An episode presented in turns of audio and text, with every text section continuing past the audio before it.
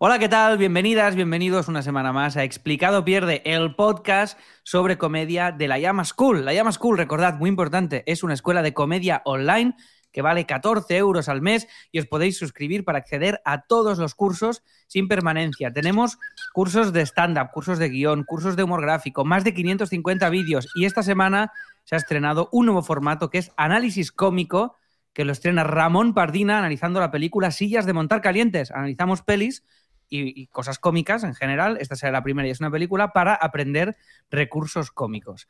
Y sin más dilación, y me sorprende que mis compañeros no me hayan interrumpido en esta intro, que se bueno, muy porque, larga. No, tú, la reunión del otro te- día, tuviste, sí, te quejas de que no sé qué, que no están entrando Que lo, clientes que, por nuestra lo culpa. que no se graba la gente no lo sabe. Las conversaciones. Bueno, Sí, Quique García claro. del Mundo Today, que está muy ¿Qué guapo, tal? pero no tan Te guapo estoy como yo. guapísimo, No tan estoy guapo como yo. guapísimo, estoy que ya guapísimo. tengo cámara en 4K, mirarme qué guapo estoy, como Quique. Estás, la verdad que estás bastante guapo. Ya lo estás bastante guapo.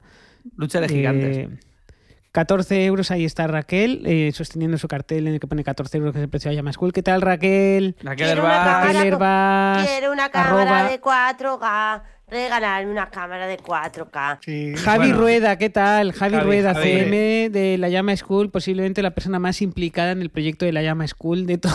Más toda que la los, estructura. que los- que los- de, de estructura. coñazo. fundadores, de- el tío que está siempre ahí dando por saco. Oye, saludados todos. Hoy vamos a hablar del Flying Circus de Monty Python, una institución en el mundo de la Uf, comedia uf, que no nos, va a dar, nervios. no nos va a dar de sí. Qué nervios, Y- por Dios. Y vamos con la, con la Que no careta. vamos a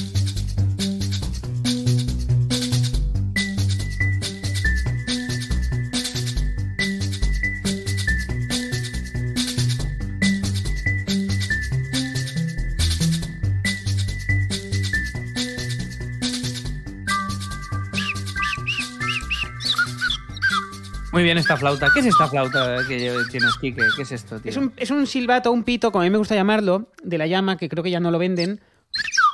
¿Qué Ya no pitas? lo venden, ¿eh? en tercera persona. ¿Y qué- ¿De qué tiene forma? ¿De qué tiene forma? No, es un, es un gato, Ah. es un gato eh, Ah. con una jaula. Y entonces cuando soplas, el, el pajarito se mueve. Y cuando dices la llama, hablamos porque la gente se lía aún. Normal porque se llaman igual. De la llama Store, ¿vale? La llama Store. Bueno, es que, es- que, eh, que a la gente culpa le da igual. nuestra, A la a gente le da igual, le da igual que sean dos empresas distintas. Sea, A mí no, a mí no. A mí me interesa que se no, queden vale. con la school, ¿sabes? Monty Python's Flying Circus. Porque mola un Básicamente, montón. Primero porque mola un montón y segundo porque tenemos que encontrar eh, common ground para hablar los cuatro de, de obras audiovisuales y de la comedia y de novelas que conozcamos los cuatro y claro, ¿quién, quién no conoce el Flying Circus? De hecho, ¿alguno de los cuatro no conoce el Flying Circus de Monty Python? Hombre, todos conocemos Flying Circus Vale, de Monty Python, bien. ¿no? Vale, vale. Creo. Eh, Algunos supongo que más claro, profundidad es- que eso- otros. Esos temas, los temas donde estamos los cuatro, es que hay pocos. Porque Hay pocos, claro. Entonces es como vamos a quemar cartuchos hasta que, en fin, eh, pues... Hasta eh, que alguien hay- se ponga las pilas y se culturice. ese, eh, eh, eh, Que si alguien tengo que eh, ser va, yo. va por Alex, ¿no? Eso va por Alex. Correcto. No, Por no. Alex. Eso va, eso va por Alex. Lo propongo Bueno, Raquel día- estaba aguantando antes un libro chulísimo que vendíamos en, en- en La Llama. Yo estoy aguantando otro. Bueno, yo- yo, libro no, pero yo aguanto esto. ¿Qué aguanta, Alex? Espera, que tengo por aquí mi libro. Este El que estoy aguantando yo, por cierto, ¿Vas a es... sacar eh, autónomo? Evidentemente. Con dos Evidentemente que va a sacar el Autónomos. Eh, mira, míralo, míralo. Pam, el libro de, de Alex. eh, la verdad es que es muy divertido. Vale, bueno, esto que estoy aguantando, por cierto, eh, eh, eh, no lo busquéis. Es la autobiografía de Monty Python. Se editó hace 20 años, más o menos, coincidiendo con una- un libro muy similar que era la autobiografía de los Beatles. Y mm, la historia de Monty Python y los Beatles coincide en algunas cosillas. Están ahí, están Eh, ahí. coincide, coincide en el tiempo, coinciden que forman parte de la misma generación cultural, de alguna Y manera. hecho- y que han marcado Eh, historia en lo suyo. Iba a presentarlos, de hecho, como los Beatles de la comedia. Lo que pasa es Los que Beatles de la comedia, sí, no, es, no está no mal, son. no está mal. La autobiografía era como una parodia prácticamente de la de los Beatles, con el mismo formato, salió en años similares, valía una pasta en su momento, no, no recuerdo cuánto, pues esto igual se compró en pesetas. Y está descatalogada desde hace ya bastantes años. Y si la buscáis de segunda mano, no la compréis, porque está como a ciento y pico euros, 200 euros, es claramente una estafa. Y los textos han sido reeditados por una editorial que se llama Editorial del Cultrum, eh, solo que sin las fotos. La verdad es que esta edición es, es chulísima, es monumental, tiene un montón de fotos, y no solo fotos del Flying Circus, que es el tema que nos ocupa hoy, sino eh, fotos suyas, personales. La verdad es que es- está súper está súper bien, pero bueno, no la libros, libros del Cultrum, que está, sí que este sí que Libros lo del tenéis Cultrum. en la, en la llama. Este sí que lo tenemos, sí. Y yo creo que son textos parecidos. De hecho, diría que hay más textos que aquí, que en esta edición. Solo que esta edición es chulísima. A mí me la regaló Avi por un cumpleaños mío hace pues un montón de años cuando éramos novios. Muy bien. Eh, Eh, sigue siendo novio, ¿no? ¿O lo habéis dejado? sí. Es- sí, hace media hora y la verdad es que está siendo muy, muy incómodo grabar este, este programa.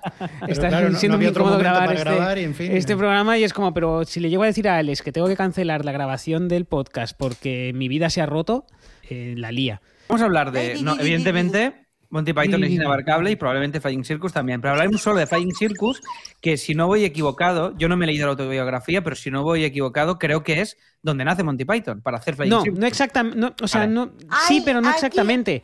Aquí Vale, vale, pues has- de- es que desarrolla, Quique, poco. corrígeme. Has patinado, has patinado, vale, has patinado. Nací Has que patinado. poco, ¿eh? Sí, Creo no, que Alex ha cogido, se ha quitado los zapatos que llevaba, que son unas babuchas eh, de- con forma de pingüino que tiene, y se ha puesto los patines y ha patinado. Pero no No, se sí, forma, no le ponen nombre a Monty Python y se forma para hacer Flying Circus. Eh, sí, pero se conocen de antes. Bueno, O ya, Eran no si de, eran se- de universidad. Eran colegios de universidad, efectivamente, eh, y de hecho... em, ¿De cuál era? Era de, era de Dinerinchis, son, ¿eh? Oxford y Cambridge. eh, Eso, Oxford, Oxford y Cambridge. Cambridge. Claro, es que decir hoy en día de- com- ha- ha- han, pasado, han pasado muchos años, pero eran gente de clase media. Es decir, lo que se entendía por clase media. Hablamos de gente eh, de clase bien, es decir, no clase obrera ni tampoco ricos, clase media. No, muy- bueno. es que la clase eh, eh, ya, ya- eh, ya no- ya casi no existe, pero. visto en retrospectiva eran ricos. Pero, pero leyendo literatura inglesa, pues no clásicos del humor inglés de los 60, 70, porque Monty Python se podría encajar dentro de una generación eh, satírica de los eh, de, de la posguerra, digamos, era lo que se conoce como clase media. Y yo diría que son casi. Otro día hablaremos del humor inglés en general y estaría bien traer igual a, a hablar con Ramón Pardina o con Max Besora, con gente que sepa un poquito más Gente de- inglesa. Sí, sí. eh, Claro. de historia de la comedia, o con un inglés, sí, igual podríamos hablar con Alex Aires directamente, que es eh, un cómico de Barcelona de aquí, eh, que es inglés y por tanto es el inglés más a mano que tenemos. La cuestión es que sí, se conocen en Oxford y Cambridge.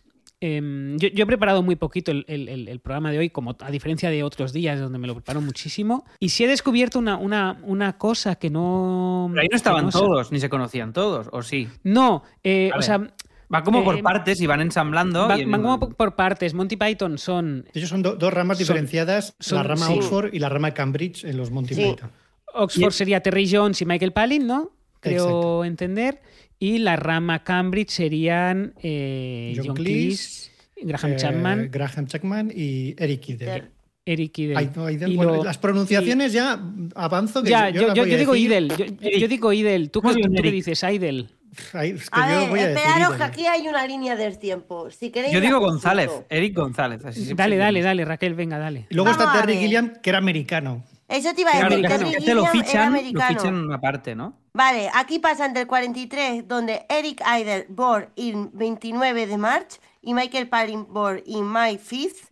Y luego eh, se, se van al 69 que Monty Python ya es Flying Circus. Nada, no te explica cuándo, qué pasa. Muy Pues, pues eh, la, la línea, la línea histórica libro- más decepcionante de la historia. Sí, Raquel, Raquel.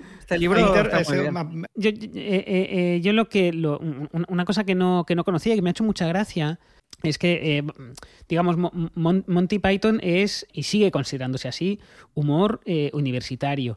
Y la cuestión es que ambos, o sea, a- a- ambos grupos formaban parte de un grupo de comedia que se llamaba The Cambridge Review y The Oxford Review, por otro lado, los de, los de Oxford, en los que hacían cabarets o espectáculos de revista. para los propios también. En Cambridge creo que el nombre era Footlights. Sí, yo, yo- yo he visto varios nombres eh, y y no los he sabido diferenciar. El Cambridge Circus, por un lado, Footlights y el Cambridge Review. Y he pensado, bueno, deben ser entidades distintas, pero similares. Y me ha hecho gracia ver esto, me ha hecho gracia ver que tenían pues, sus publicaciones y sus revistas, porque esto conecta muy directamente con lo que 15 años después, más o menos, no, 15 años después, no, en realidad no, no, no, no, no, es tan posterior. Eh, 10 años después, lo mismo que ocurriría con el Harvard Lampoon y el Saturday Night Live, de alguna manera. que acaba siendo cantera Eh, absoluta. Que acaban siendo canteras, sí, o sea, son brillantes son ya de- desde la etapa universitaria. Sí, Y esto es algo que es, que es inviable eh, que a nivel cultural pueda pasar en, en un país como el nuestro, en España, ¿no? Es decir, que, que se genere un entorno en- universitario donde haya este espacio para poder hacer No, eso. no, no lo sé, no lo sé. eh, eh, la cuestión es. Está es, feo, hombre, que lo diga. eh, eh, Pero aquí seguramente también hay. Lo que, lo que el problema que hay aquí es que no. Yo creo que no hay la misma el tema del humorista no tiene. Claro, el- claro, el- el- ahí voy, ahí voy. No, no tiene el mismo, digamos, los mismos honores que en otros países. Está mucho mejor visto en otros países la comedia.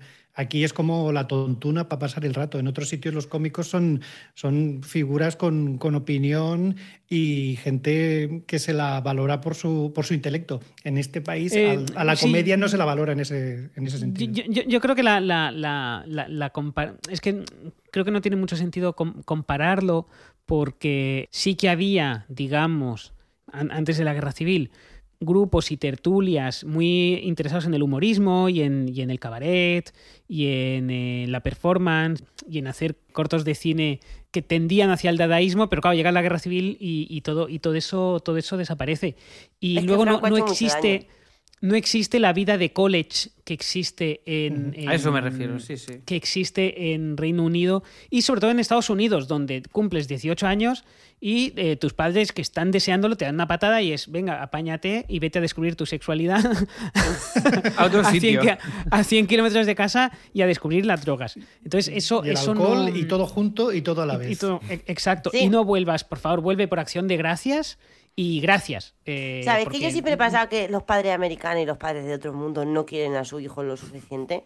De otros Luego me da cuenta que no, que es una cosa cultural, pero al principio me chocaba muchísimo en plan rollo esta gente que no sabe lo que es padres con amor. Bueno, es, es eh, básicamente es la diferencia entre el catolicismo y el, el- el luteranismo. Es de las, las, las, eh, las familias católicas son más nucleares y las luteranas te dan, te dan la patada, son más individualistas. Wow. Eh, la, la- la- cuestión es que me, me ha- me ha hecho, me, me ha hecho gracia ver ese caldo de cultivo de los eh, colleges británicos porque me he acordado del, del, del Harvard. Del Lampoon. Del Harvard eh, Lampoon. Luego había toda una serie de programas en esa época en la BBC donde fueron coincidiendo. Eh, John Cleese trabajó en un programa cuyo título es muy gracioso que es At Last de... joder, no, no lo quiero pronunciar 1948 Show. que es un programa del año 67. Al fin, el programa de 1948 y se estrena en el año 67. Me parece muy gracioso nueve años después.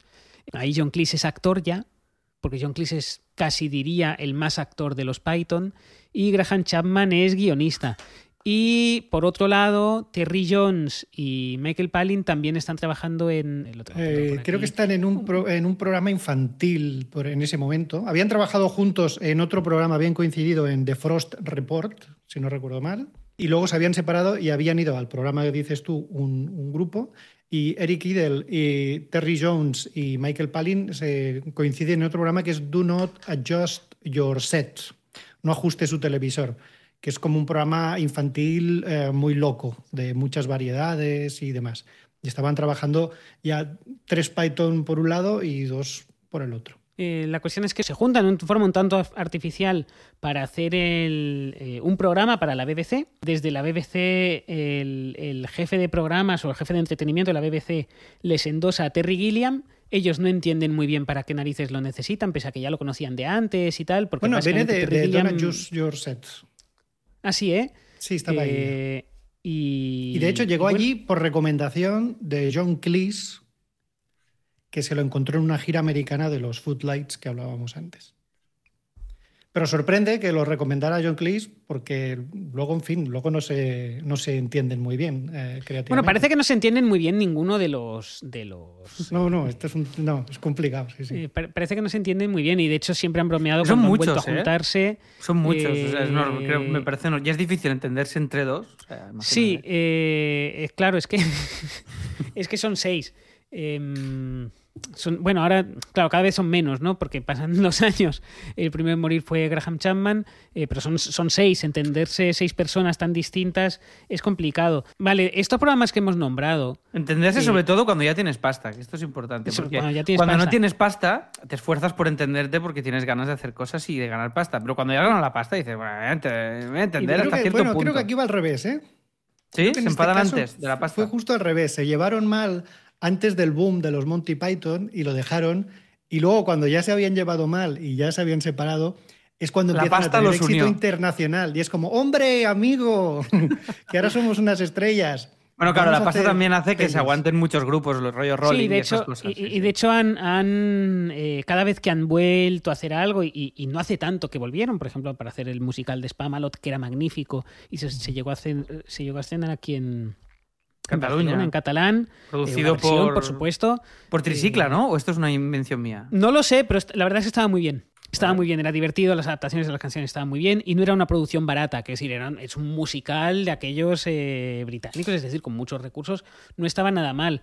Eh, se han vuelto a juntar varias veces y siempre hacen la broma de que se juntan por dinero porque se juntan por dinero Se y de juntan hecho por dinero, se juntan por dinero. eh, los más eh, explicado pierders recordarán el capítulo en el que hablamos con Irene Sí. Minovas justo el día después de que ella y yo coincidiéramos eh, viendo a John Cleese aquí en, en Barcelona, donde básicamente es una gira que sirve para pagar una multa de Hacienda. Es decir, es una gira que se hace por dinero eh, para pagar una multa por no querer pagar dinero a Hacienda. O sea, es que decir, em, eh, Ya, ya, ya. es- ese, ese es un poco el plan. Se Pues sabe que confirmo John que, Cleese- es, que Spamalot lo produjo Tricicla, ¿eh? Por si aquí en Cataluña. Eh, ya está, que sepáis. John Cleese se sabe que es el más pesetero de, de todos. Em, Bueno, por- hay una cosa de, los, de capítulos que de los capítulos de los shows que hemos nombrado, el The Frost Report y los demás, de los cuales podéis ver algunos sketches en, en YouTube. Y de hecho hay un sketch famosísimo de Monty Python que nace en uno de esos programas, que es posiblemente el mejor sketch del Flying Circus o incluso uno de los mejores sketches de la historia, que es eh, Tres hombres de Yorkshire, Three Men of Yorkshire, eh, que es un sketch famosísimo de que creo, yo juraría que ya hemos hablado aquí en Creo que sí que hemos hablado. Es el, que, es el que hablan de a Y ver en quién algún es. morros de Nutria también ha salido. Sí, morros de Nutria es- les ha es, sonado la eh, campanilla. A ver quién es más rico, ¿no? Es eso. Sí, no, no, no, Bueno, todo lo contrario. Son, son, Son son cuatro ricos ricachones recordando hablando cuando eran de- pobres. sí, pero Ah, hablando. eso, de- son, de hecho, es una cosa muy de hoy en día también. Sí, es, sí, sí, eh, sí. bueno, de hoy en día es que es, es eterno ese sketch. Es Va de tres eh, ricachones. eh, dice, la juventud de hoy no sabe lo, lo mal que lo pasamos.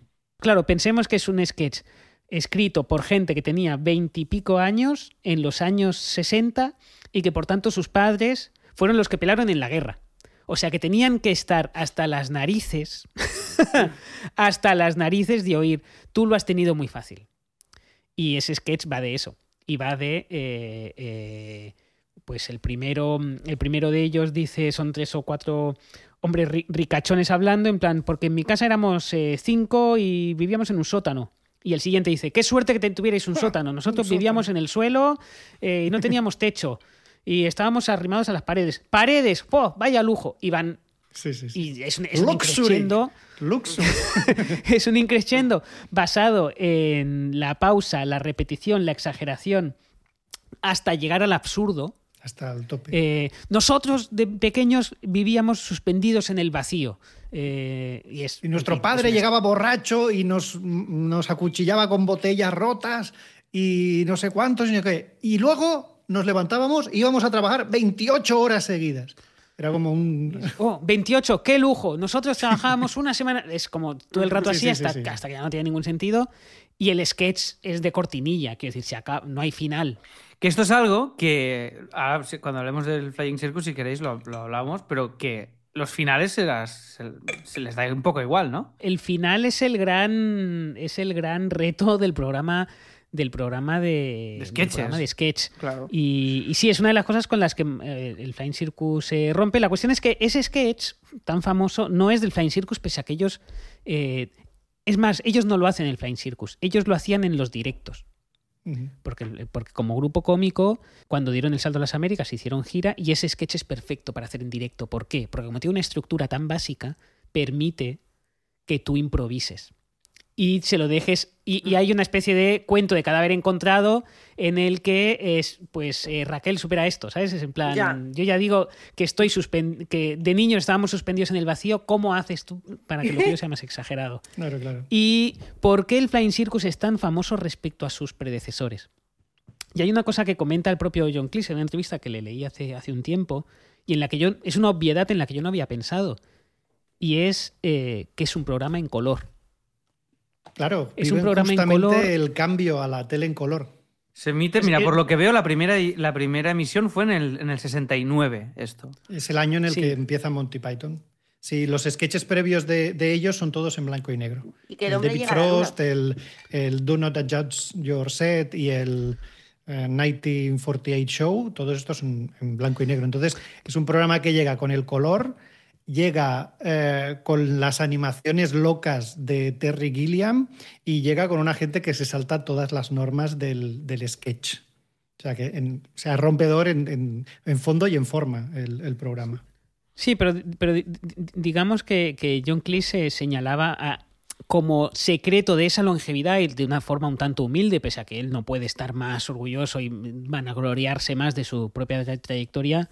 Eh, decía, bueno, creo que cosas que se hicieron en el Frost Report o cosas que hicieron colegas míos, porque hubo un boom de la sátira en los años 60 en el Reino Unido, no sobrevivieron tan bien porque eh, por dos claves. Uno, no er- er- eran en blanco y negro y por tanto psicológicamente a ti te parece de otro planeta, digamos, a nuestra generación. Y dos, ellos hicieron un gran esfuerzo. O sea, ellos hicieron el Flying Circus, hicieron cuatro temporadas de 25 capítulos. Creo que la cuarta es más corta y John Cleese está prácticamente fuera de esa temporada ya. Eh, eh, John Cleese no está en la cuarta.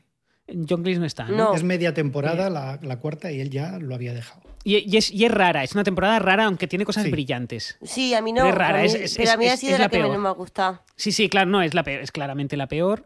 eh, y de hecho, si no existiera, no pasaría nada. El Flying Circus sería igual de bueno eh, y podrían no haberla hecho. Aún así, hay alguna cosilla que a mí me gusta de, de la temporada cuarta. Hicieron ellos un esfuerzo. ya, eh, en- Está, en- por cierto, en Netflix esto, que nos esté escuchando. Sí, Está en Está Netflix desde hace, desde Yo hace la vi en pandemia. años. Ah, ¿eh? Yo creo que nunca lo he visto entero. He visto cachos, he visto sketches No, y yo- cosas yo- sueltas. Bueno, yo, yo- entero, yo- creo que no. yo sí, yo sí lo he visto, lo he visto entero. Y de hecho, eh, cuando Xavi, mi socio en el Mundo Today y yo empezamos a ser eh, amigos y él se compró los primeros DVDs, que no es la edición que ha enseñado Javi, sino una, una edición feísima que, que había anterior, eh, eh, una edición de mierda, con unos- creo que sin subtítulos, una cosa terrible. Sí recuerdo pegarnos maratones de ver pues tres o cuatro capítulos seguidos. Y pese a que ya lo conocíamos, porque en el canal 33 se había emitido anteriormente. Qué eh, guay el en- 33, ¿no? en Sí, sí, enamorarnos. Y yo creo que cualquier persona que haya hecho comedia televisiva no fic- no ficción, es decir, que haya hecho sketch, que haya hecho sátira, eh, se considera ni- hijo o nieto de los Python. Lo, lo digo por, por- lo digo por mí, lo digo por los chanantes que lo han reconocido, por Faemino y Cansado que lo han reconocido. Total, total, total. Eh, por todo el Saturday Night Live, eh, pese a que ellos ya tienen su propio legado, pero que en su momento era claramente seguían la estela del Flying Circus. De hecho, y eh, ellos Ernesto hicieron una- Sevilla- un esfuerzo por Ernesto saltar Sevilla Joaquín a- Reyes le entregan el premio, el premio de honor en el Ja Festival a John Cleese. No sé si fue en 2016 o así. Le entregan ellos Eso dos fue, el- no, el no, fue, eh, no fue en 2016, eso fue en 2018, 2019. ¿Por qué lo sé? Lo sé porque le dieron ese premio a John Cleese. Y también me lo dieron a mí. Eh, no, no me lo dieron a mí. Y no me lo dieron a mí, ni mucho menos. Pero estaba Luis, eh, eh, eh, creo que no es ninguna indiscreción, que estaba, estaba Luis Pedraíta, que es, que, es, que es amigo mío, y tengo un vídeo grabado, eh, grabado por alguien, no sé quién, donde está Luis Piedrahita explicándole a John Cleese que, que en Barcelona existe una tienda que se llama La Llama en honor al sketch. Oh, En honor al sketch de La ¡Oh! Llama. Qué bonito. Y él se ponía a recitar el sketch de La Llama. El de La Llama tiene un pico, bla, bla, bla, bla, bla, bla. Mira, Vale, mira ellos qué hacen un es- ¿Qué sonrisilla le ha salido aquí? ¿Qué? Y yo creo en que realidad hay- no, no, en realidad. estar lo has- lo has- contento. no, ya, es- claro, ahora si lo dices, ya sí, claro. sí, ahora claro. si lo dices, Ahora ya sí, claro. Una, una, una pregunta, ¿vosotros creéis que... Porque esto, Mon- Monty Python lo petaron con Flying Circus, No tanto. eh, no un- tanto, pero sí que tuvo mucha repercusión porque se emitía la BBC y, y pasaba como aquí con, con la tele, que solo había un no canal tanto, ¿eh? o dos, o sea, ¿eh? No, eh, pero, pero yo, bueno, vale, igual no lo petaron, vale, vale, pero lo- o sea, la- lo- le- mi reflexión es, ¿creéis que... Pero esto es como con el tricicla, por ejemplo, hago este paralelismo no por compararlo, sino porque, por ejemplo, cuando ellos salieron, a, que esto marcó la diferencia de grandes carreras y de grandes eh, mm, personajes, o en este caso, pues un grupo de, de cómico, que el hecho de emitirse en un momento en el que sol- solo había un canal, los propulsó directamente a una popularidad que, que luego les, les- les- les catapultó toda la carrera, ¿no? Esto lo cuenta el Tricicla, hablo de, hablo de esto porque ellos salieron, se estaban comiendo una mierda o luchando como todo el mundo, actuando aquí en el Llantior en Barcelona, salieron en el 1, 2, 3 y dijeron que desde ese día no les paró de sonar el teléfono ya.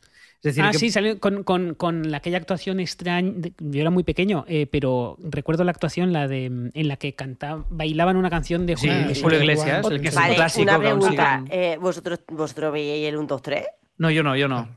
Sí. Eh, sí, cada viernes, tenemos, ten- sin sí, sí, ten- te- te- tenemos, tenemos una edad. Yo no, ¿eh, Eh, Raquel? Yo no lo pillé esto. Perdona, es que yo lo siento, me sorprende que hayáis visto el 1, 2, 3. Bueno, éramos niños, era, eh, no, había, no había otra cosa. Os considerábamos. muchos no, años, no, no, ¿eh? por, Es que a no lo por- mejor no por estás tú. eso.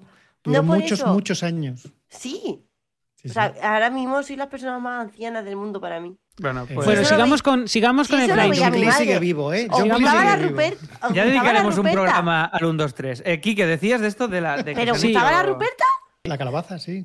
Vaya por Dios. Eh, vale, Monty hicieron, Python, hicieron, un, hicieron un, un- un- un esfuerzo por eh, dar el salto a las Américas. ¿vale? Hay una película que creo que es mi primer contacto con Monty Python aquí. Una película que nadie recuerda porque es una pseudo película que aquí se tradujo como Se armó la gorda. Se armó la gorda. Madre mía. pero que se tituló And Now for Something Completely Different, que es después de grabar el Flying Circus en el 71, es decir, o a medias de grabar el Flying Circus, cuando ya llevan dos temporadas, debían llevar, Sí. eh, dijeron, vale, vamos a montar una película de hora y media o de 70 minutos, no sé cuánto dura, no, es- no es tan larga, creo que son 70 minutos, con los mejores sketches para que se emita en Estados Unidos, a ver si allí podéis a modo de carta de presentación de Sí. los Monty Python para ser Con lo conocidos cual, en- ¿qué en hicieron? Regrabaron todos los sketches que entraron en esa peli, eh, donde está, pues, por ejemplo, Las Ancianas del Infierno, creo que está, El, el- el Loro Muerto, sus Eh, sketches más famosos de sí. las dos primeras temporadas, que son, la- que son las más buenas. Se. Eh, y yo creo que ese fue mi primera toma de contacto con el Flying Circus, pues la, la debieron pasar en el 33 o en la 2, doblada. Con aquel doblaje de la vida de Brian tan de Mortadelo y Filemón, ¿sabes? Con, con vocecitas, ¿sabéis? El doblaje en la castellano de la Sí, vida sí. de Brian, que es hilarante.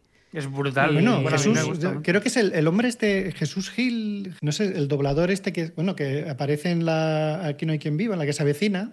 El hombre Sí, este. el- sí, sí. Sí, sí, sí, el- sí. Este es el que le pone la voz a Brian, si no recuerdo mal.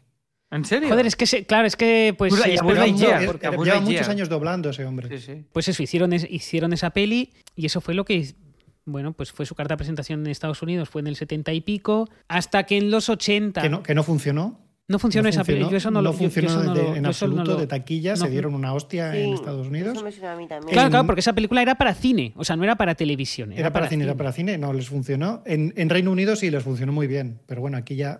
Y no es la peli que ellos, película, que incluso conocidos. ellos no estaban demasiado contentos porque era, al final era una concatenación de sketches, pero les faltaba un poco una trama un poco Bueno, más. es que están incluso, dirías que peor grabados que los sketches originales. Yo he, he visto ah, en, en los dos formatos y, y es que tal como está grabado, incluso dirías que pierden.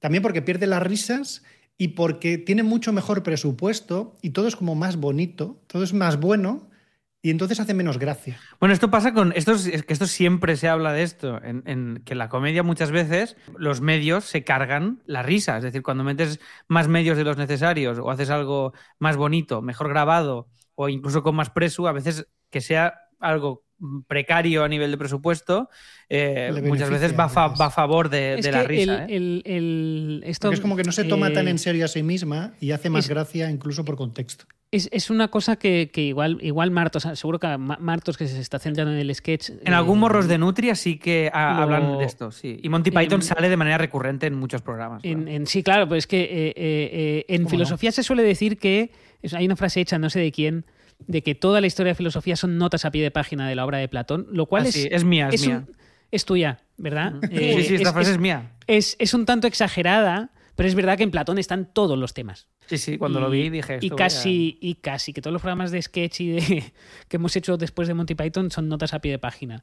Sí, ¿tú crees que, lo, que, ¿tú crees que Circus. Cruz Raya bebe de los Monty Python? No, no creo que, que- no creo que beban es una pregunta que me he hecho mucho esta semana. No, no creo que beban de Monty Python. No, coña, es verdad. He pensado, No, no. rollo Cruz y Raya. No José creo. Mota habrá visto, lo, lo- habrá visto los Monty Algo Python. habrá, ¿eh? Algo habrá seguro. No se ve, no se nota, pero algo habrá seguro. No creo. ser. ¿Y Marte y Eh, 13? Yo creo que un poco más, Claro, ¿eh? porque aquí también hemos tenido decirte, sketches, ¿eh? porque, porque el- Directa o indirectamente, sí, por lo que acaba de decir Quique, de que toda la comedia posterior a los Monty Python está impregnada de Monty Python. Entonces, Es que, es que pensemos que no, no- no- no- no diré que lo inventan ellos, pero por trascendencia, por importancia, por el hecho que fuera la primera serie en color y que por tanto sobreviviera, eh, no envejeciera tan rápido como otras, y el hecho de que no tocaran temas de actualidad. Claro, es que eso Sí, es- apenas hubiera estabas- referen- los empezado a referencias- desarrollar antes y te has, te has cortado. Y el hecho de que, no, de que no hubiera referencias locales les ha permitido sobrevivir mucho, por tanto, asientan muchos formatos. Ese fue el. Por ejemplo, el- el- por- por, eh, casualidad, el, el éxito. De, Eric Idle dice esto: que eh, veníamos de un boom de sátira, todos habíamos trabajado durante seis años haciendo de guionistas de sátira, y cuando por fin podemos hacer nuestro programa, lo último que queremos hacer es sátira. Entonces hacen este humor absurdo con referentes absolutamente clásicos de la literatura, de la pintura y Sí, de las la artes. historia, eh, y la hay- historia hay, alguna lo que referencia moderna, pero, pero puedes entender que cuando nombran un actor famoso o hacen un guiño, eh, van más al estereotipo que a la persona. eh, y, y- y inventan cosas. En la- creo que está en la primera temporada. Hay un capítulo en el que prácticamente no, no- no lo inventan ellos, pero eh, uno de los rasgos del Flying Circus es que parodian la propia BBC todo el rato. Y por Sí. tanto, en, ese, en esa parodia de la BBC inventan el falso documental. El origen de- del documentary, del tema del que hablamos, el explicado pierde número 2 o número 3, está claramente en el Flying Circus. Y ya en la primera temporada, creo que es en la primera temporada, hay una especie ratones, de. No. O sea, lo de los ratones, por ejemplo, es un falso reportaje. El sketch de los ratones es muy interesante, además. Luego, ahora hablamos de él. No. Uno que es como una peli de ciencia ficción de serie B. Ah, sí, sí, sí, sí. De que los hombres que se Eh, convierten en escoceses. Los, hombres que se convierten en escoceses, sí, la- sí. Eh, Es una es parodia casi de- un de ciencia ficción. cortometraje. Es, es- medio capítulo lo ocupa ese tema y por tanto, joder, muchos de los recursos que hemos visto a posteriori en programas de sketches están ahí. Otro de los recursos es lo que hemos dicho antes, cuando tú te pones a escribir un sketch, eh, un- una cosa difícil de hacer es cerrarlo. Y ahí... Es lo más difícil, ¿eh? Eh, eh, creo. por- por- Porque tú puedes tener una buena premisa, una buena idea, pero acabar eso.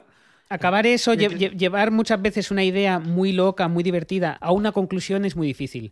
Y los programas de sketch un poquito más comerciales, pues lo que haría Cursi Raya, eh, o lo que pudiéramos encontrar en, qué sé yo, en, en- en- es que no se me ocurren muchos más ejemplos españoles de programas de sketch, eh, pues suele haber una conclusión. Bueno, Cámara Café eran, bueno, no eran Cámara Café, historias sí. más que sketches, pero Sí, bueno. sí, Como zapping, como zapping. su- suele haber una, una conclusión. Y en Flying Circus, gracias al recurso de las animaciones absurdas de Terry Gilliam, pueden echar cortinilla y no cerrar el sketch si no es necesario.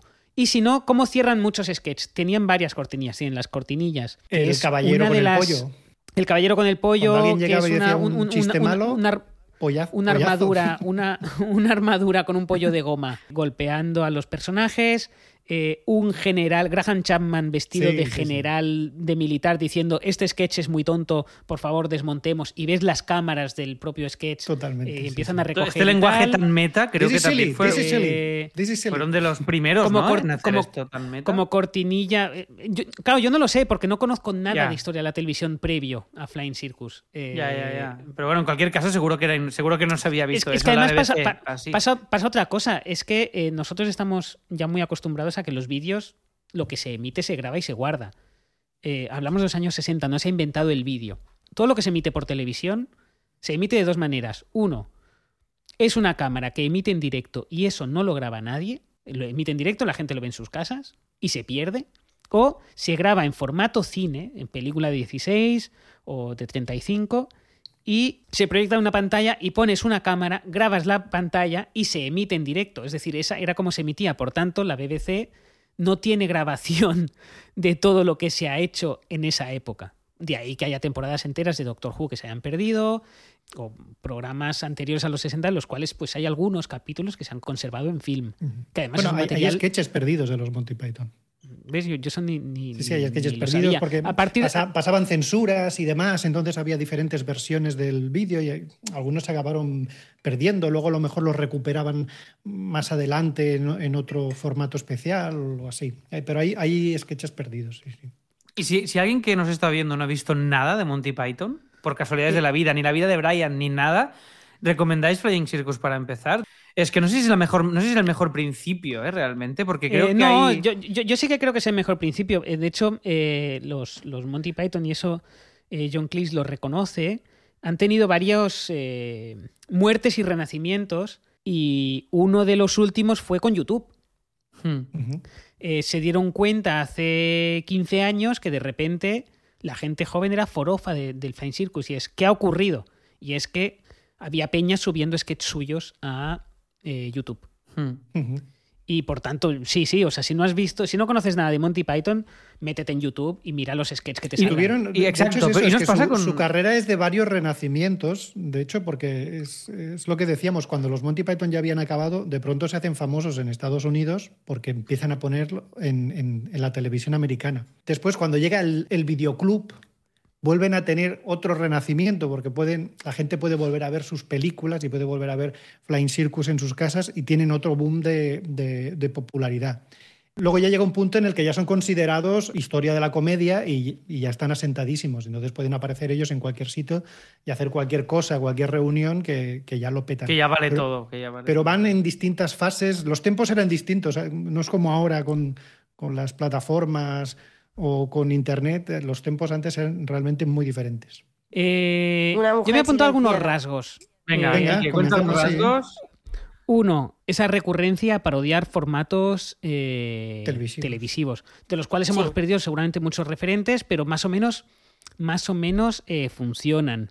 Presentadores de televisión, programas, entrevistas, informativos. Sí, sí. Tienen eh, el, el uso de las cortinillas con varios recursos, las ilustraciones de Terry Gilliam, personajes mm, que, que se van repitiendo, uno de los cuales, por cierto, es Graham, es eh, John Cleese, encima de, en una mesa de estudio diciendo, and Sí. now for something completely different. Sí. Eh, tienen cortinillas simplemente para, por un- montaje, un- pasar de, un, sí. De, un- de una situación a la siguiente. Parodian y se burlan de la propia BBC todo el rato. Es decir, eh, se burlan de las cartas Sí, las cartas de. Sí, de, sí. de- de gente ofendida que reciben. eh, ya los ofendiditos, ¿eh? Ya, Sí, ya sí, sí, claro, eso es, eso, eso, es- eso, y eso- ya eso es iban común. a ofender Eh, ellos también, de algún modo, haciendo.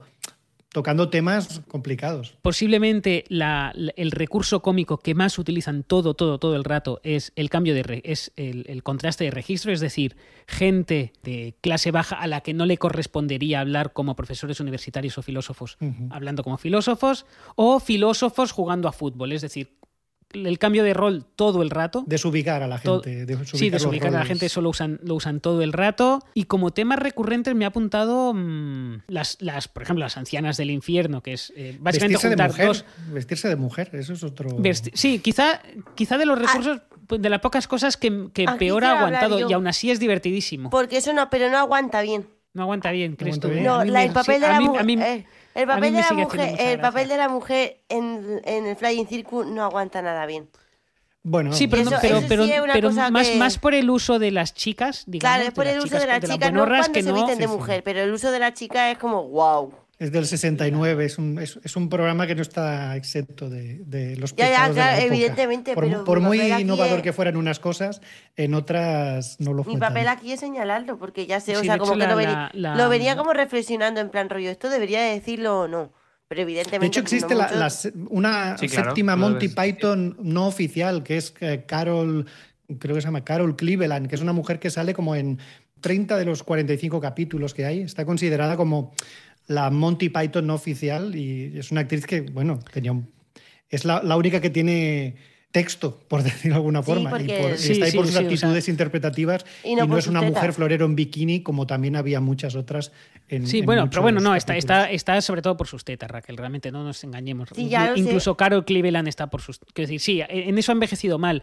Graham Chapman era homosexual y el tema de la homosexualidad está tocado en, el, en, en el- en los Python desde el principio, Sí, de sí, manera más o menos velada. Antes Javi hacía referencia a ese sketch de los de las ratones, ratas.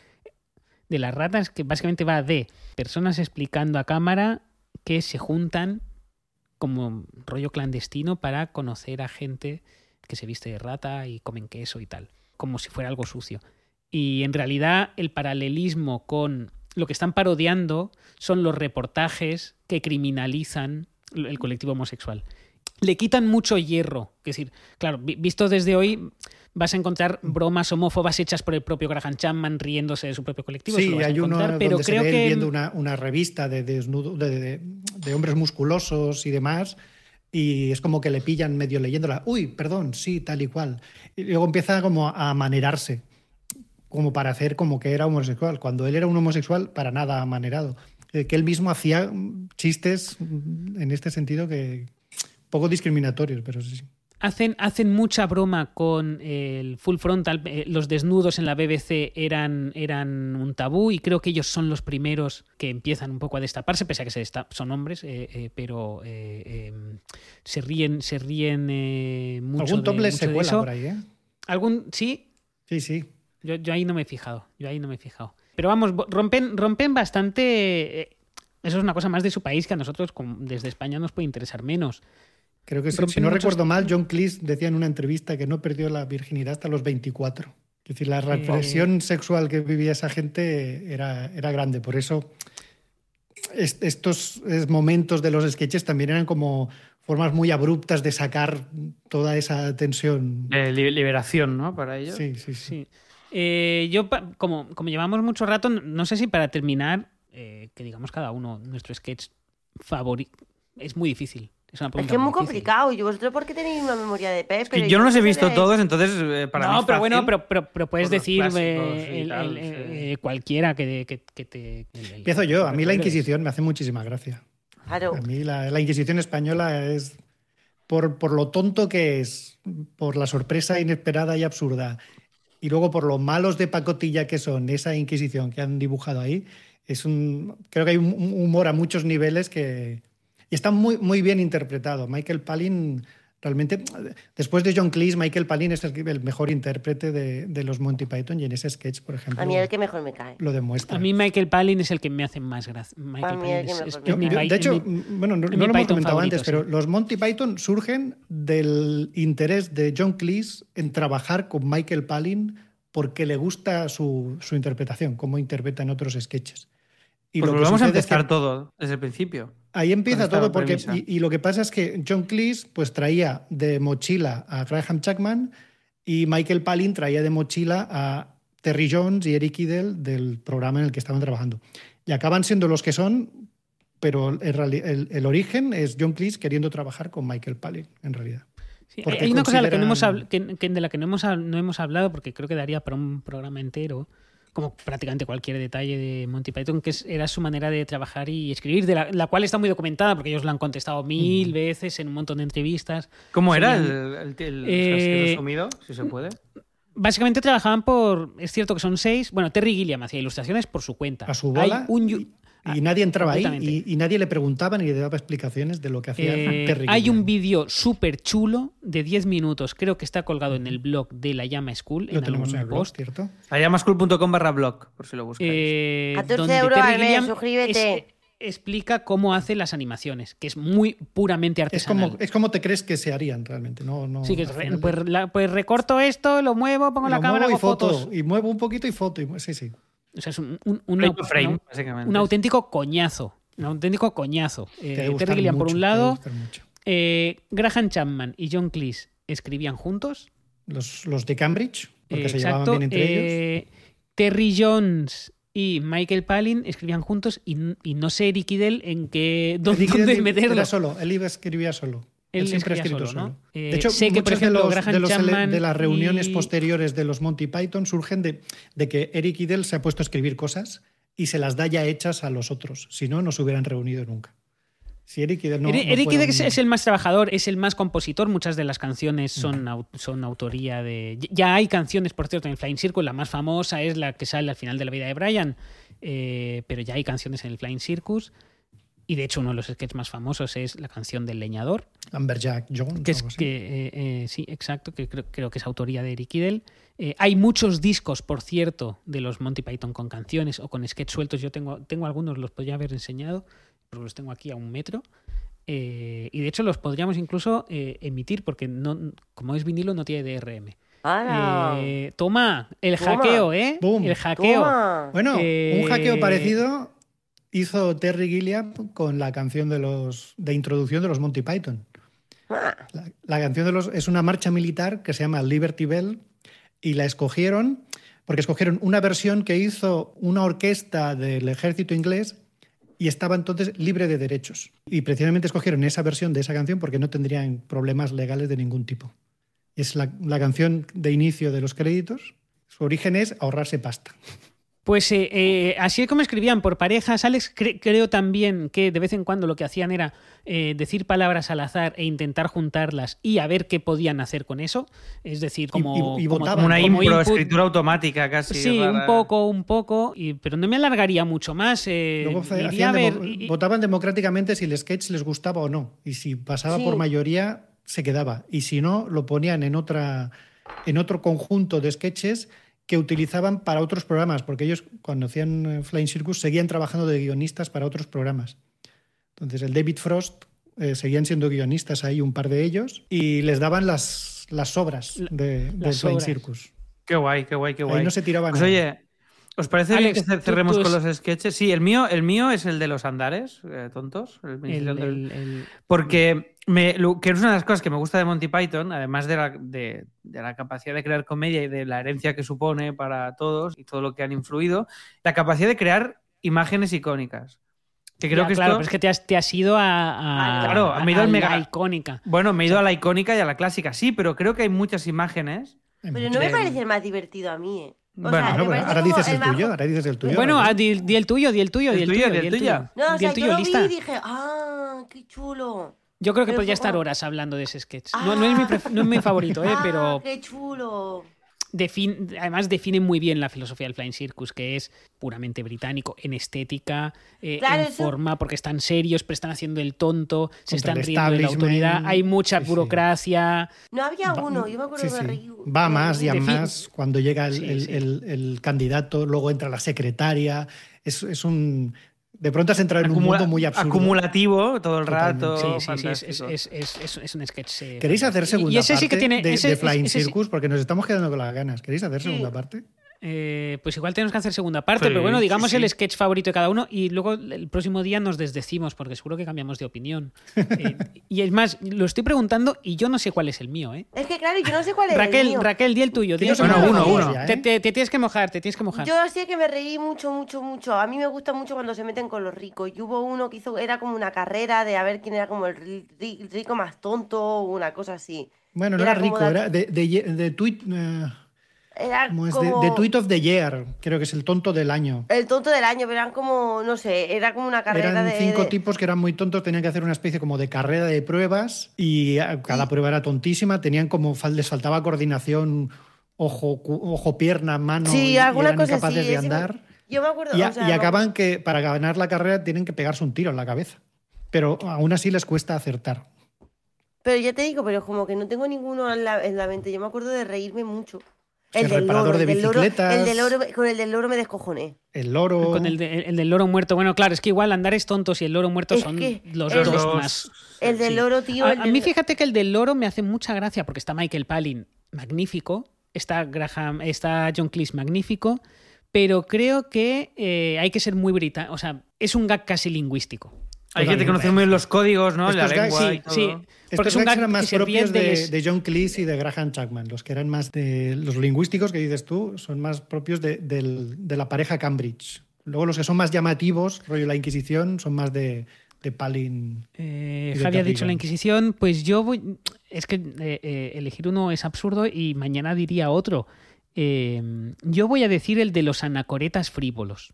¿Cuál es?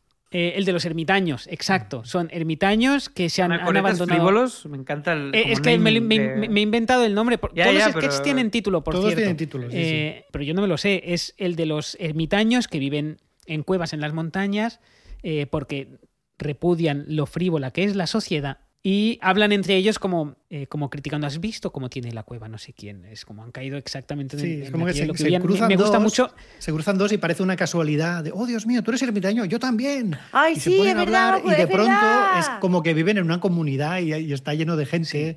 Uy, ese Además, creo que ese no sketch Ay, muy- termina precisamente con, con Graham Chapman disfrazado de militar diciendo este sketch Sí, es muy tonto sí. y desmontándolo todo y se ve a los cámaras recoger y tal. Totalmente, Eh, A mí ese me, me flip- Mi- Ya he cambiado de opinión, se me ha ocurrido otro más gracioso, pero me lo voy a guardar para cuando hagamos segunda parte. Vale, va. Pues oye, hasta aquí Flying Circus de Monty Python. Nos da para mucho más, pero vamos a irnos con la sección Es lo que hay. de Comedy Starter Pack. Si de te Javi. gusta Vamos. más.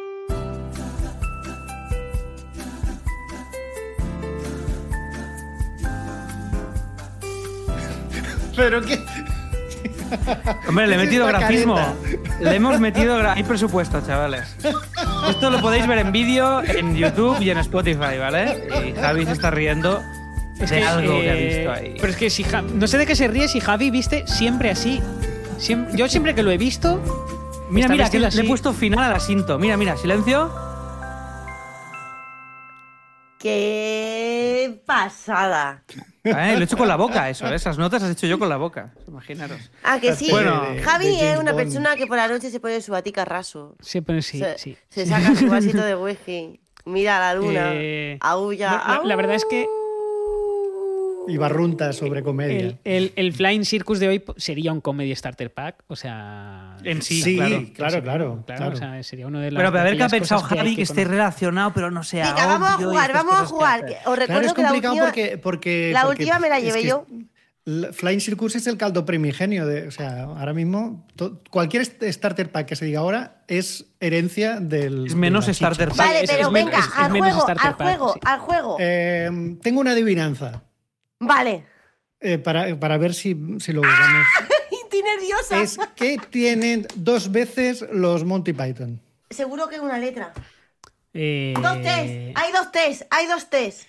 Dos Es una test. adivinanza, es una adivinanza. Di otra Estoy pista, otra pista porque, porque, eso, porque, No tiene que damos- ver con el, no con el sí. título, no tiene que ver con el programa, tiene que ver con, con- con los integrantes. ¿Alguien Algo- repite algo algún tiene. nombre de algo? algo? A ver, espera un momento. Dos terris, dos terris, dos terris, dos terris. ¡Dos terris! Terry es la pista para adivinar un starter pack Joder, de, el comedy starter pack de esta semana. Terry es una pista, Terry. Es Terry, es- Terry, sí. No, no, se Ah, está haciendo Terry largo. Pratchett, tío, mierda, es verdad. Pratchett! Es verdad, es verdad, es Terry verdad. Terry Estaba bien, Pratchett, estaba bien. comedy Estaba starter muy- pack. Se, se- se me ha, se me ha ido. No es verdad, no, asociaba a Terry Pratchett con Ah, Terry y eso que se hasta llama. Terry. Ahora tiene sentido, no era tan, no era tan loco, ¿no? Estaba bien, No. estaba bien, estaba bien. Estaba bien. Terry Pratchett, autor, creador de la saga Mundo Disco. Sí. Es una saga de eh, 40 novelas eh, ubicadas en mundo de fantasía eh, medieval, que, bueno, es una parodia absoluta del género de, de fantasía medieval y es una plataforma que utiliza Terry Pratchett para poder eh, hacer broma de cualquiera. eh, de cualquier institución, de cualquier mm, problema actual, de cualquier... Es, es, eh, realmente es inabarcable el mundo disco. Ya digo, se- son 40 guay, tío, novelas porque Terry Pratchett escribe. no pudo continuar escribiendo. ¿Decías, perdona, Raquel? Que, que, que me gusta mucho, porque me, me- me he leído un libro, tío, y es como que es, guay- es muy guay Terry Pratchett. Son muy divertidos todos los Terry libros. Pratchett Terry es bastante Pratchett. increíble, sí. Eh, yo, yo he leído tres y, y- y un- Tengo cuatro y me he leído uno solo, tío. No me da la Eh, vida. eh, Tengo ahí. eh, Pues espera, es- voy a, voy a tener Es, que es- hacer es curioso que, que- que está, está un poco en la línea del, del Quijote, que es. El Quijote es una parodia de eh, el género de caballerías, que era un género pulp en la época, por así decirlo, es decir, eh, de novela barata. Y Terry Pratchett es parodia de género fantástico. eh, solo que es género fantástico de mucha calidad y como novela humorística es de muchísima calidad. Y a, a mí- mi problema, Javi, no sé si te pasa a ti, es que hay tal cantidad de chistes por, por línea que a mí me resulta abrumador. Te, me- te pierdes un poco, sí. es que tienes que parar de leer porque te estás riendo. Tienes que parar de leer. Es un- Y- son libros pequeñitos, pasó- pero tardas mucho en leerlos. Sí, Sí, ta- se eh, tarda eh, mucho, ¿a que sí? Es, es- es muy den- son- es denso por la cantidad de chistes Es y, que tiene las sí. histori- y las historias tienen su enjundia también, quiero decir, o sea, mm, los personajes Sí, son sí, la, la mayoría de libros son, son um, eh, autoconclusivos, aunque existe alguna, alguna excepción de entrada. el color de la magia, que es el primer libro de la saga, es la primera excepción, que es una historia en dos, en dos partes. Pero a partir de ahí ya, quedan todos los, todo el mundo establecido. Se presenta el mundo disco, que es un, un disco que va a lomos de, una tortuga elefantes que van a lomos de una tortuga que viaja por el espacio y ahí es donde siempre ocurrirán todas las historias de mundo disco. Ya te presentan al, a uno de los personajes principales que es eh, Rinzuwin, que es este mago cobarde y que es el humor viene precisamente de ser el cobarde que huye de todos los peligros y siempre opta por el camino más fácil y te presentan al equipaje, que el equipaje es uno de los personajes más extraños, de las, al menos de los, yo que claro, me he leído pocos, me he leído 12 y son pocos, porque de, los 40, que es un, un, baúl con piececitos, como con 20 piececitos, que devora a la gente y que tiene unas y que es un equipaje también. Cuando lo abres también está ahí el equipaje, está lleno de oro. Entonces, a, mí me llama mucho la atención eh, toda la historia, de, toda la historia de, Mundo Disco, porque tiene muchos puntos en común eh, fuera de lo que es los libros y también dentro con los Monty Python. Tú de entrada ves este baúl con piececitos que se va moviendo y va comiendo gente y no puedes dejar de pensar en una creación de Terry Gilliam en, sí, las animaciones. Incluso que podría estar eh, inspirado en ese carrito de bebé de una de las animaciones de Terry Gilliam que devora gente y que, es como muy pythonesco, digámoslo así. Y, simplemente era comentar que, los contactos de los Monty Python y Terry Pratchett se van dando a lo largo de, la historia. Eh, en 1995 se hizo un videojuego de, Mundo Disco y el personaje de Rinthwin le pone la voz eh, Eric Idle. En el 2001, eh, Terry Pratchett escribe una novela que se llama Buenos Presagios y mm. Terry Gilliam, en cuanto la, ve, la lee, se ofrece para hacer la, película. Luego ese proyecto no acaba de llegar a, buen puerto. O Terry Jones escribió 13 capítulos de una serie basada en los personajes de la saga de Guardias Guardias, que es una de las sagas de, novelas de los de, Mundo Disco. Entonces, vemos que Monty Python y Mundo Disco se han llevado siempre muy bien y han tenido un sentido de humor muy próximo. Hay, creo que hay cierta, como decirlo, respeto mutuo entre unos y, otros.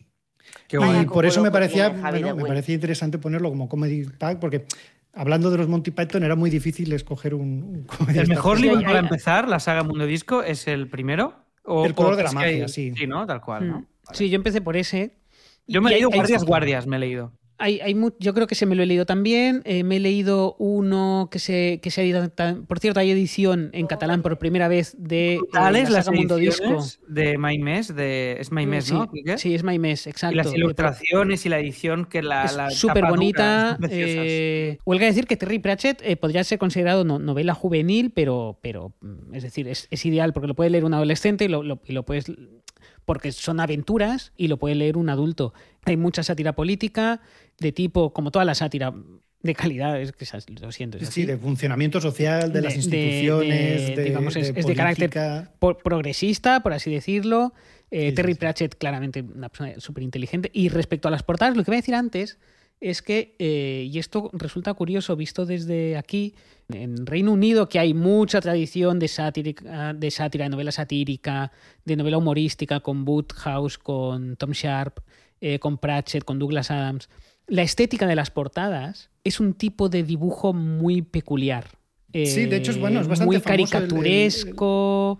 es el, mm. autor, no recuerdo el nombre, Kirby se llama de apellido y es mm, todas las, mm, las portadas de Mundo Disco las hace el mismo autor y es muy famoso, muy famoso. Sí, sí, Hombre, Mort, precisamente este es un personaje que a Raquel le haría mucha gracia porque Mort es súper guay. Eh, este, este porque habla mayúsculas. Y me despisté. Sí, sí, eh, la muerte siempre hace unas apariciones eh, por sorpresa que tú no sabes quién es hasta que no ves que se pone a hablar y ves que son mayúsculas y dices, oh, es la muerte. Es un personaje que sale a lo largo de toda la, de toda la saga, porque claro, es, omnipresente, es lo que tiene la muerte.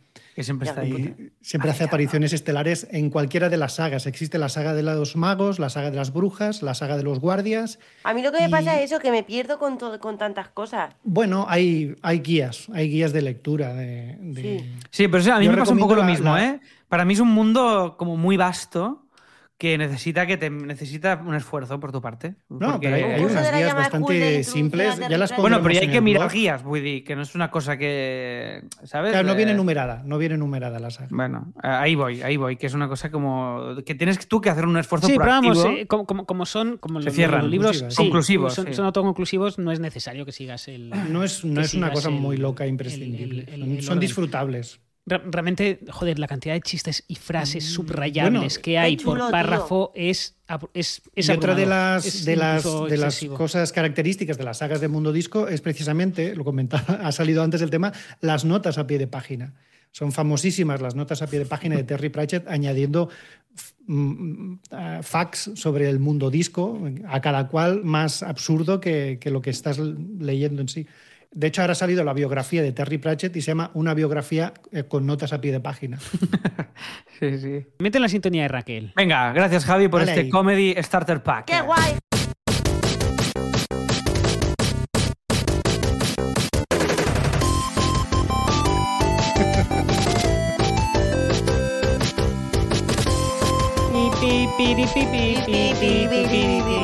¡Qué chulo, tío! ¡Está guapísimo! ¿Qué, ¿Te gusta o qué esta Buah, tío, cartelita? ¡Está chulísimo! Te lo has currado mucho, Alex, te lo has currado. Bueno, gracias, esto casi me ha costado la siesta, eh, que lo sepáis. O sea, Vaya. para que veáis lo que os quiero. Bueno, Raquel, ¿qué curso de la llamaschool.com, la mejor escuela de comedia online por 14 euros al mes sin permanencia que te puedes suscribir, has visto esta semana? Pues, a ver, yo he hablado con el Alex, que es una persona sabia del mundo. Y pero el Alex no escucha. Y dice, Raquel, ¿no te das cuenta lo que hace Javi de Wills? Digo, ¿qué hace Javi de Wills? Y dice, ¿Qué hago? coge el starter pack y lo relaciona con algo, cosa que tú no estás haciendo, eres la persona más random del mundo. Y he dicho, oh, es verdad, yo puedo hacer lo que hace Javi de Wills. Claro, entonces- porque además en la Llama School empieza a haber tanto material, ¿verdad? Que se puede Alex? ya- vincular- que ya, vincular puedes con elegir, todo. ya puedes elegir. ¿Estamos con todo. diciendo que has escogido un curso de sketch? ¡Sí! Eh, muy bien ¿Cuál de- traído, cuál- muy bien cerradito. Hay un par. Tenemos No, dos. un- Uno ya lo hice. ¿Cuál El hiciste? hice el de Xavi el el de curso de guion, construir una sketch de cero con Jordi López. Que Eh, Monty muy Python buen Salen curso. mucho en ese curso, los Monty Python. ¿Eh? Sí. Salen mucho los Monty Python en ese curso. ¿A quién me ha dirigido este encuentro? Ah, no, este curso, Curso. que diga. Curso, A. Raquel, a Raquel Hace- que tiene que hacer una sección. Exactamente. A Raquel que tiene que hacer una sección, a las personas que quieran escribir un sketch o no, pero que quieran aprovechar su suscripción a la llama School por 14 euros y tengan una tarde tonta y quieran aprender alguna cosa y digan, oh, el sketch. Y también va dirigido a Cruz y Raya, que les vendrá bien refrescar conocimiento. Duración del encuentro. 197 minutazos. Del curso. Sí, Yo te voy, curso. su- te voy Eso, el haciendo curso. no- Es que al como me pie como copia- Terry Pratchett, no te preocupes. Me he copiado Se copió la, la plantilla. del, anterior. anterior, claro, claro. Y, y era encuentro. 197 minutazos. Es un buen curso para ver en 1,25, pero no en uno y medio porque mueve mucho las manos y te mareas. No lo veáis rápido, no lo veáis rápido. Miradlo todo, todo como está grabado. ¿Qué contiene el curso? Un Jordi López que es el profesor. Contiene un montón de trozos de sketches. ¿Eh? Contiene el primer sketch de la historia del audiovisual. Ojo, cuidado, y eso es Cierto. Las características de los sketches. Los pasos que tienes que seguir para escribir un sketch. Que yo os diría los pasos, pero es que si no, no vaya a ver el curso. Y lo importante de aquí es que tú veas el curso y pagues los 14 euros mensuales de la llama School, tu gimnasio de la comedia. Ven, entra, entra, entrena tus chistes y así se pondrán tan fuertes, tan fuertes, tan fuertes que algún día podrán ser un sketch. Toma, joder, qué bien, qué bien habla. Qué bien, qué bien, qué retórica. O sea, sketch, el chiste mazao, ¿no? ¿Sería? Claro. Soy, soy, un, soy un sketch. Soy un sketch. Aquí. Dándole besitos a, mi- a mis giros y remates. Raquel, para quien nos, eh, nos está escuchando, acaba de besarse los bíceps. Arnold Schwarzenegger sketch. Ar- Arnold Schwarzenegger. Schwarzenegger sketch. Vale, tiene muchos libros de fondo. Este curso contiene muchas menciones a los Monty Python, muchísimas, todo el rato. Cada lección más o menos salen así. Claves para hacer un programa de sketches. Una estantería llena de cómics. La barba de Jordi que tiene tres colores. Es como Pitusa pero en barba. También tiene dos calabacides criados en un balcón. Ojo, Quique, Jordi te está haciendo la competencia, ¿eh? Sí. El secreto para sacar una buena idea para hacer sketches, pero no lo puedo decir porque es un secreto y tendría que mataros. Una, rea- una reacción en directo a varios. O sea, es como ya se mete a streamear sketches. Es divertidísimo eso.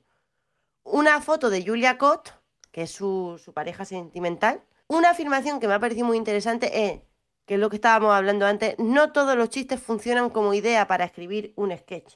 Hay premisas que dan para desarrollo y otras que no. Y otras que no. Aparece un culo de verdad. Esto es lo que le está faltando al podcast. Un culo de verdad, ojo, cuidado, un Hace análisis profundo ya. de varios sketches a partir de los giros que básicamente son los chistes de los sketches, en plan, donde gira una cosa y ja, ja, ja, ja, ahora hace gracia, para que os quede claro. Dos capítulos para hablar del desenlace del sketch, pero no son el desenlace porque el curso no acaba aquí. Y el desenlace del curso, ahora sí que son varios consejos y reflexiones, así como al tuntún, pero que merece la pena escuchar, que no te voy a decir porque vamos a ver, lo tienes que ver porque para algo es un curso y tienes que estar pagando. Mucho material descargable, entre otras cosas, un guion que se llama Aznar y Bertín y muchísimos sketches recomendados. No para de hacer nombre de sketches todo el rato. O sea, todas las recomendaciones que están en la hoja de opinión. Muy bien. Bueno, y en, ca- y en cada lección tienes los sketches para poder Abajo. verlos. Llamitas que le doy al curso. Espérate, que sepa yo poner este número. Siete- 789.873 llamitas y un bote de crema de mano. Sobre, sobre 10. Sobre 10. Ya. Opinión personal. pers- Personal. Personal. Personal opinion. Es un gran curso si tienes la intención de aprender a hacer sketches, pero un curso de mierda si lo que quieres es aprender a mediar conflictos internacionales. He aprendido muchísimo sobre hacer sketches, pero sigo sin saber qué hacer en la frontera de Gaza. Me ha quedado claro todo lo que tengo que hacer en el mundo del sketch, pero la verdad es que no ha querido ningún skill necesario para mediar entre dos bandos que están en guerra. Bueno, es una buena, me parece muy buena. Muy buen reclamo, muy- buen, muy- sí, muy buen muy bien. reclamo, Es sí. cierto, es que es cierto. No todo va a ser bueno, no van a ser siempre buenas palabras. No, para no, no, está bien, no, está bien, está No, no, bien. Es verdad ese- que. Estoy siendo demasiado benevolente. Que Ahí Jordi los como el falla. Jordi López realmente va cojo en ese sentido. Es, Ahí Va cojo. es un- decepciona Jordi mucho López. en ese aspecto. Bueno, bien. muchas gracias Raquel Gracias, por gracias, acabar Raquel. el programa así tan Sí, bajito. acabó- Tengo ¿No? Bueno, este programa es como un sketch de Monty Python sin final. No Me vais, me vais sí, a- a ver, me- me- me- quiero final. mi curso de mediación de conflictos internacionales. Vale, pues ya te avisaremos. Este, este final es muy tonto. Ah, no, no, porque no siempre Este dicen, final es muy no tonto. siempre dicen que la comedia Que lo arregla Alex, todo. a- Que Alex, Que mete la comedia lo que arregla caiga pie, todo. de ¿Dónde está la comedia en Gracias, Palestina cuando se le necesita? ¿Dónde está? Llevarme. La comedia, el humor. Gracias, amigas y amigos, por escucharnos una semana más en Explicado Pierde, el podcast de la llamaschool.com. Hasta luego, mete, va, mete, mete, online. mete. Adiós, Venga. Raquel, adiós, Javi, adiós, Quique, gracias a todos y a todas. Adeu, Vaya bien, adeu. adeu, adeu.